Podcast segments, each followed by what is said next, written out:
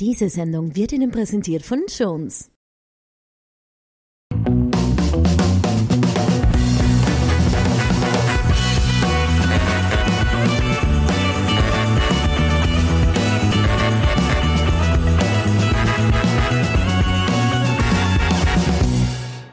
Er war langjähriger ORF-Generaldirektor, zuvor in zahlreichen heimischen Top-Unternehmen engagiert. Ja, und seit November letzten Jahres ist er jetzt Präsident des SK Rapid. Alexander Brabetz, der gemeinsam unter anderem mit dem Milliardär Michael Theuner Rapid wieder ganz nach oben bringen wird. Jetzt ist er bei uns zu Gast. Vielen Dank für deine Zeit. Hallo. Ja, beginnen wir es der Reihe nach. Der Beginn der ORF-Karriere, und das ist schon interessant, wenn man mit dem langjährigen Generaldirektor spricht, war ein freier Mitarbeiter bei ORF Wien. So fängt es halt an.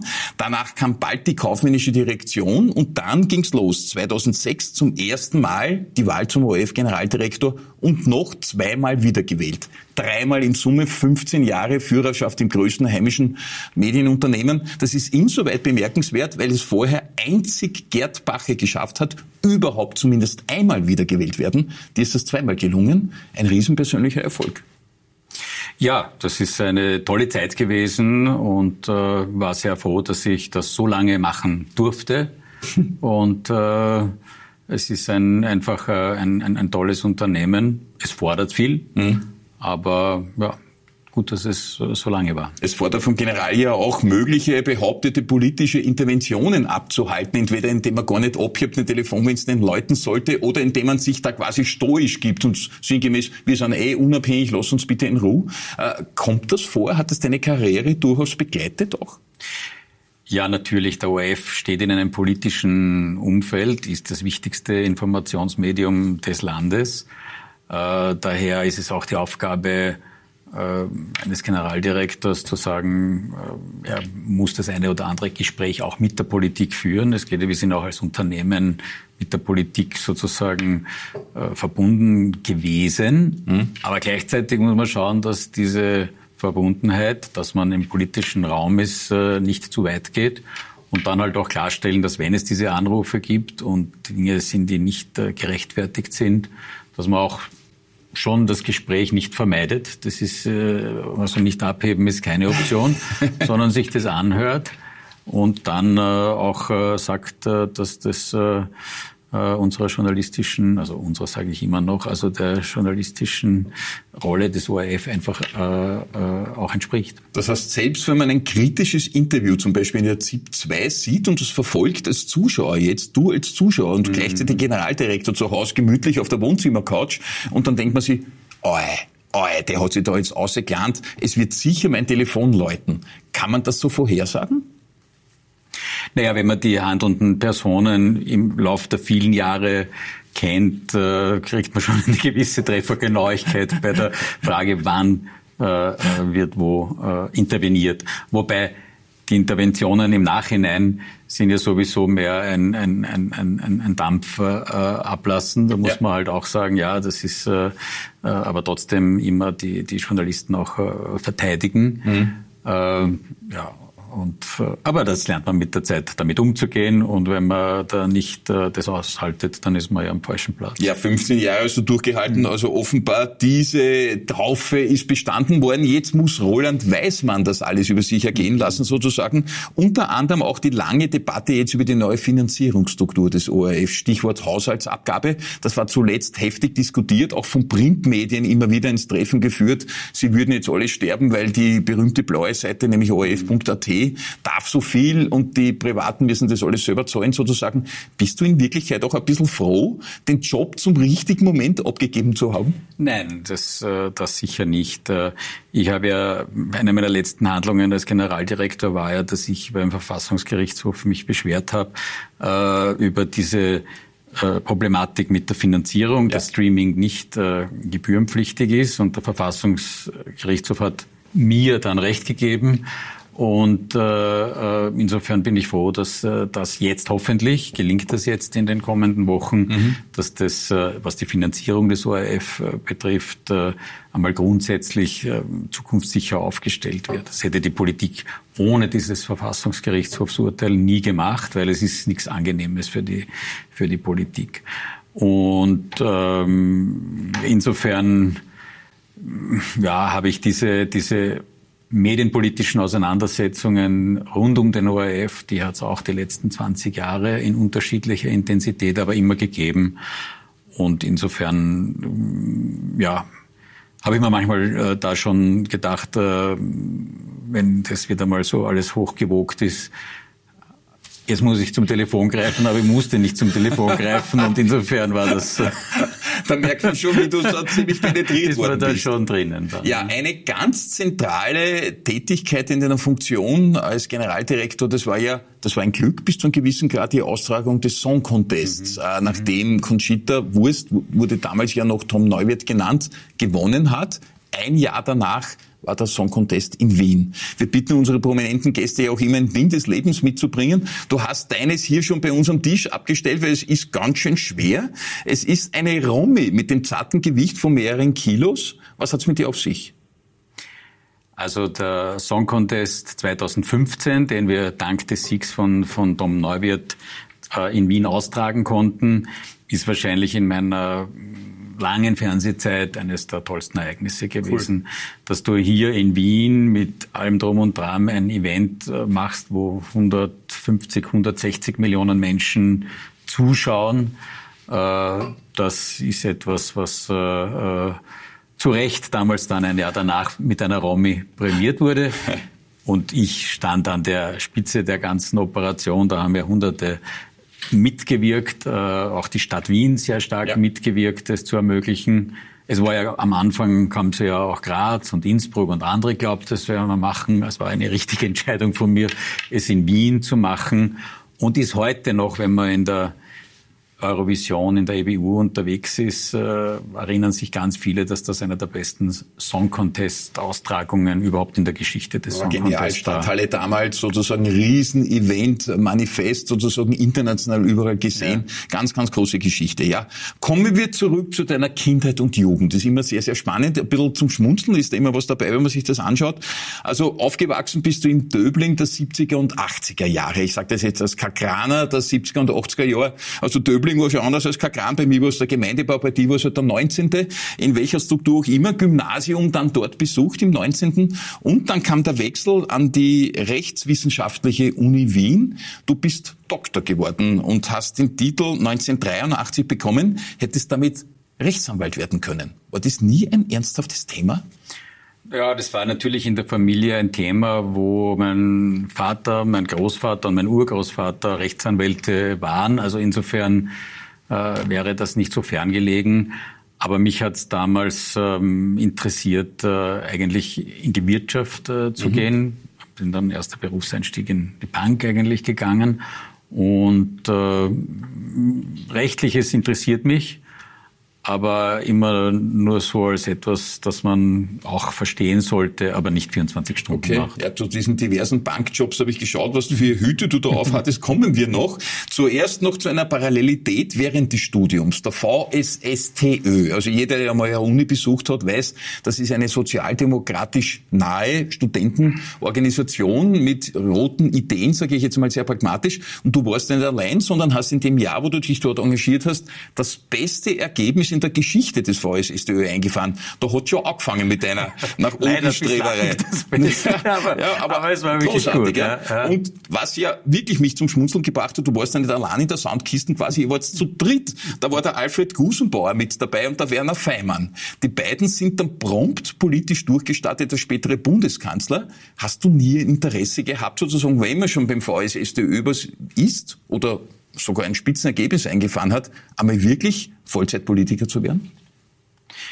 Ja, also das hätte ich damals nicht ganz ausgeschlossen, aber ich wollte äh, dann erst, äh, jedenfalls zuerst einmal in, in, in, einem Unternehmen, in der Wirtschaft, im Job etwas tun und äh, nicht jetzt Berufspolitiker werden. Und da habe ich dann entschlossen, es hätte schon Möglichkeiten gegeben, aber äh, dann ist eben nichts zu tun. Ja, es ist ganz was anderes gekommen, eben sehr viele Banken und heimische Top-Unternehmen, die Wamet zum Beispiel, da warst du sehr lange, an das kann ich mich noch bestens persönlich erinnern sozusagen, das war damals ja was Besonderes im Prinzip, auch bei der Intertrading, das war jetzt nicht immer besonders sozusagen, war ein bisschen schwierig möglicherweise und Girozentrale und bei der ersten Bank der österreichischen Sparkassen, damals noch ein bisschen anders Kassen, ja. aber die äh, Bankenkarriere war auch da. Es hätte eine klassische Managementkarriere werden sollen, mit Excel-Dateien, Zahlen.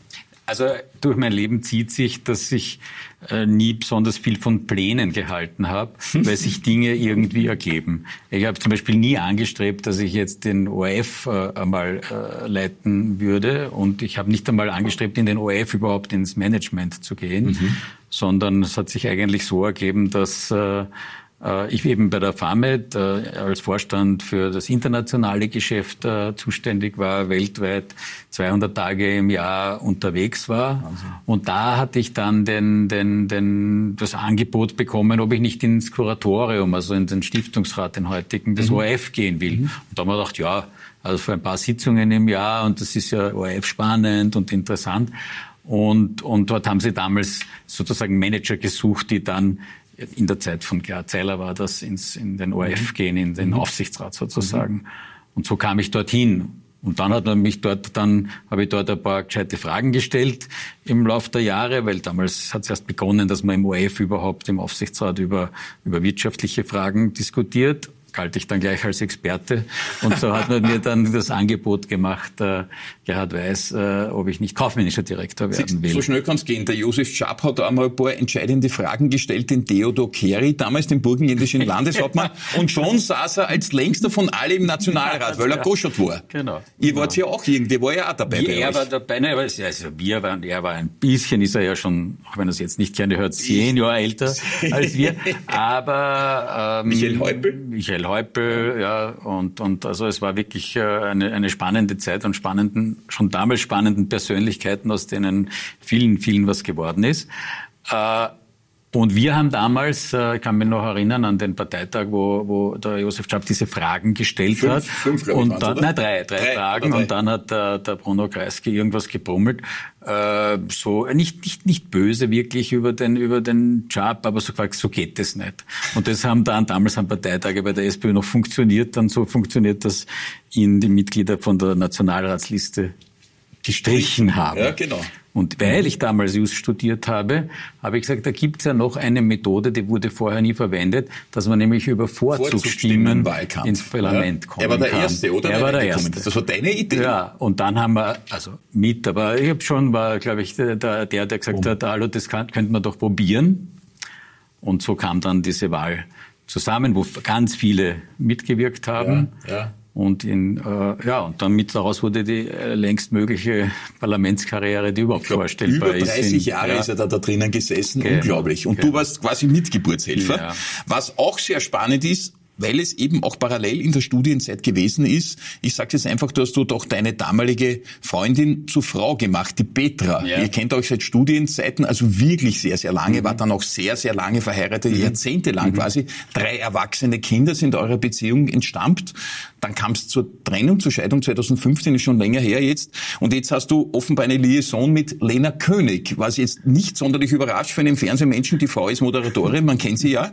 Äh, es ist aber auch ein bisschen die Liebe zur Kunst und Kultur, die euch da ein bisschen bindet. Da waren die ersten Bilder aus Salzburg bei den Festspielen. Viele weitere sind gefolgt, wenn man die sozialen Medien ein bisschen verfolgt. Ist das so, dass diese Liebe auch zu Kunst und Kultur eine prägende Eigenschaft bei dir ist? Naja, also das ist Kunst und Kultur ist mir wahnsinnig wichtig und ein wichtiger Teil und ist auch ein wichtiger Teil in, in, im, im ORF gewesen, dass ich gesagt habe, ORF ist ein, vor allem auch ein Kulturunternehmen. Äh, und natürlich auch jetzt im Nachhinein. Und die Leona macht eine tolle äh, Charity, wo sie äh, Kinder, junge Talente der klassischen Musik fördert. Mhm, genau, und das fand ich toll und auch jetzt, also es hat sich dann in Wirklichkeit dann erst, nachdem ich schon vom ORF weg bin, dann äh, so äh, ergeben, dass wir jetzt viel Zeit miteinander verbracht haben und verbringen. Und da war die, ja, ist die Kultur hat schon was damit zu tun, aber es gibt andere Dinge auch, die uns verbinden. Schön, wie du das sagst, finde ich wirklich sehr, sehr schön. Ich meine nicht genau, wie wir da reagieren. Was ich auch gesehen habe, das weißt du natürlich ganz genau, sie ist, glaube ich, zwölf Jahre jünger als du. Jetzt bist du, du auch noch. Ist, äh, danke. Oder, etwas mehr als, äh, also knapp 20 Jahre. 20 so. Ja, ja, ja, okay. Bist du auch noch ein junger Bub quasi? Jetzt, jetzt sage ich hier, aber okay, 12 oder 20, äh, ist das im Alltag irgendwie bemerkbar, sozusagen? Tickt man dann schon unterschiedlich, wenn ein Altersunterschied da ist? Also eigentlich funktioniert das ganz gut, weil ich, glaube ich, einigermaßen jung geblieben bin bisschen auch in der letzten Zeit darauf schaue, dass ich auch junge und fit ausschaue und Sport betreibe. Ja, ja, zehn Kilo abgenommen ja, und sportlich bin. Also ja, das stellt gewisse Erforderungen, die aber auch gut und gesund äh, sind. Und nein, und wir verstehen uns gut und das denken wir eigentlich nicht drüber nach. Also ich nicht, ich hoffe Sie auch nicht. Schön, wie du das sagst. Das klingt so ehrlich und so authentisch. Die Leute werden das lieben, das kann ich dir jetzt schon sagen. Ja, nach dem Ende des ORFs würde man annehmen, da kann jetzt nichts mehr wirklich Cooles kommen, weil 15 Jahre das Unternehmen zu führen, das ist mhm. etwas. Aber mhm. dann kam Rapid nicht irgendwer, sondern der Verein mit den vermeintlich größten Anhängern in ganz mhm. Österreich, jetzt den körperlich größten, so den meisten sozusagen.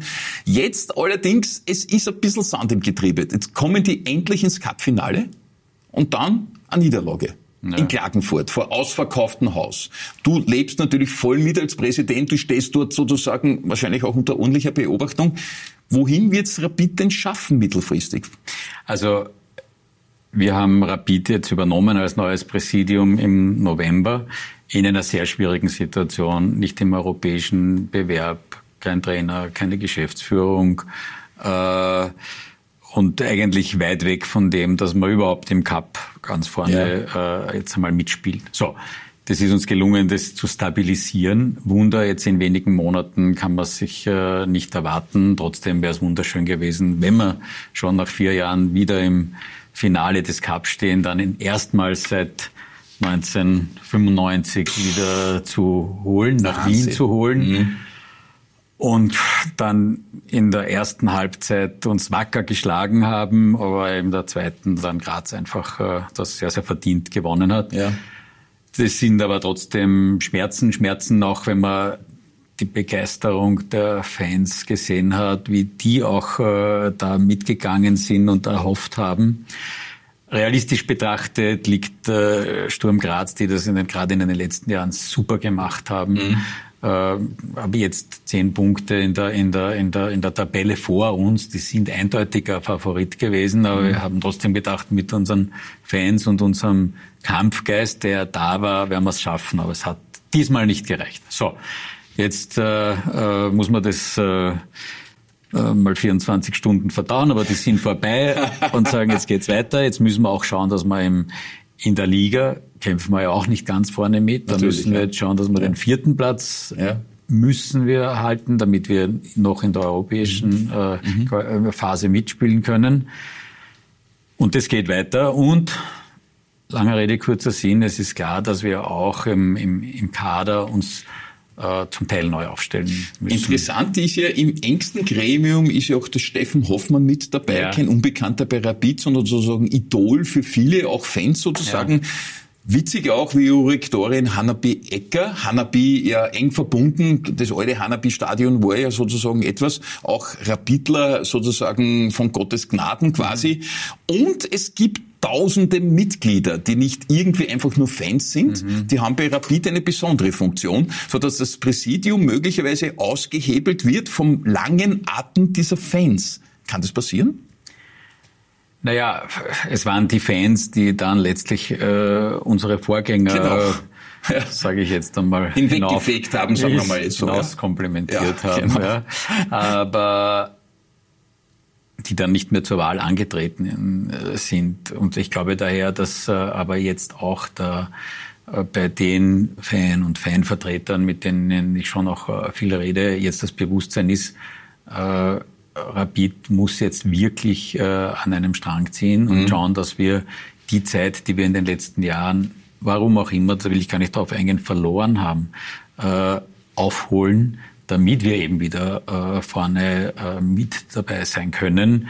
Und insofern glaube ich, dass wir uns, nachdem man uns jetzt in der Mitgliederversammlung äh, fast 2000 Leute, 90 Prozent gewählt hat, dass wir da eine gewisse Zeit bekommen. Aber man muss sich immer im Klaren sein, ewig wird das nicht dauern. Man merkt die Bedeutung von Mitgliederumfragen derzeit nicht nur bei Rapid, ist ja das ein großes Thema aktuell, sondern auch bei deinen ehemaligen Kollegen. Jetzt ist der Feimann nicht mehr dabei und der Gusenbauer, aber trotzdem, äh, die Mitglieder haben schon etwas zu sagen. Und, und das ist das Interessante, auch das Geld bis zu einem gewissen Grad. Salzburg ein sehr gutes Beispiel, wie langfristig man sehr viel Geld in die Hand nehmen muss, um mittelfristig zumindest auch im Europacup auf Augenhöhe agieren zu können. Ja. Hat auch bei Salzburg sehr, sehr lang gedauert.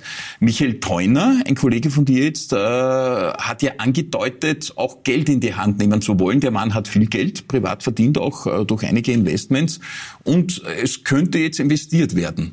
Das hat ja auch schon Frank Stronach bei der Austria probiert vor ganz langer Zeit. Ein Auf und Ab, ein Hin und Her. Für rausgekommen ist nicht. Bei Rapid scheitert es da auch ein bisschen, dass zu wenig Eigenkapital da war in der Vergangenheit, um wirklich aufzurüsten? Also Rapid hat äh, sehr stabil gewirtschaftet und das hilft uns jetzt gerade, wenn ich mir die anderen Wiener Vereine anschaue, sehr, dass wir ohne große Hürden äh, immer wieder die Lizenz verlängert das Wort bekommen. Will will ich gar nicht gefallen, hast du nicht gesagt. aber so, also das ja. Aber zweitens, dass natürlich dadurch, dass es enorme Geld in Europa nur zu holen ist, ja, wenn man in den europäischen Bewerben spielt mhm. und Rapid rausgeflogen ist, mhm. ist der Gap, den wir finanziell zur Verfügung haben, zu zum Beispiel im Graz, Salzburg, immer größer geworden. Ja. Und äh, da müssen wir aufholen. Äh, nur wir haben auch eines gesagt, wir werden nicht jetzt äh, nach, nach Shanghai oder New York oder wohin fahren und irgendwelche Investoren holen und hereinholen. Mhm. Das ist erfahrungsgemäß immer schiefgegangen, vor allem bei so traditionsstarken Mitgliedervereinen wie Rapid Einer ist. Das mhm. passt nicht. Ja. Und, und auch, auch Frank Stronach, der hat sich das ja jetzt sehr viel Geld auch investiert, aber äh, das hat einfach auch nicht funktioniert. Also das wollen wir nicht.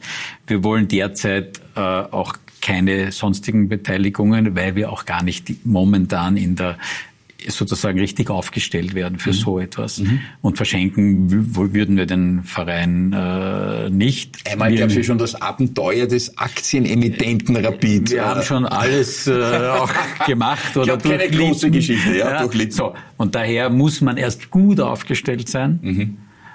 Und das, da werden wir zwei, drei Jahre brauchen. Und dann kann man überlegen, wenn man ganz vorne in Österreich ist, mhm. um in Europa größer mitzuspielen, mhm. Sagen, wie ich sage, lieber Partnerschaftsmodelle zu haben, wo man schon, der Mitgliederverein bleibt in der Mehrheit, aber man bindet Partner minderheitlich mit, mit äh, auch, als, auch als Investoren. Wir haben nur in Österreich nicht die Szene, ja, so wie Bayern, ja. die haben ja. Adidas und, und, und, und, ich weiß nicht, BMW als, als, als, als äh, solche Partner. Mhm das ist in Österreich erst einmal äh, zu finden. Dünnes und, Eis, würde ich sagen, bei uns, Und ja. Michael Theuner ist ein hervorragender Unternehmer, ist auch ein wichtiger Sponsor von Rapid. Ja. Aber er hat auch kein Geld zu, zu, zu verschenken. Ich weiß, er hat auch ganz andere Themen, aber das lassen wir jetzt, ist ein mhm. großes äh, Thema sozusagen. Ja, ganz zum Schluss, Blick nach vorne, Alexander. Jetzt hast du ganz, ganz viele Jahrzehnte ORF. Du warst ja nicht nur Generaldirektor, da war eben vorher der Einstieg quasi als Freiberufler und kaufmännischer Direktor und so mhm. weiter. Jetzt diese große Zukunft für Rapid, wie du die gerade geschildert hast, dann wird's was werden, wenn wir oben sind, dann suchen wir Investoren. Das ist ja irgendwie ein Langfristplan. Äh, ORF, Rapid, gibt's da noch einen dritten Step irgendwo oder ist es das dann?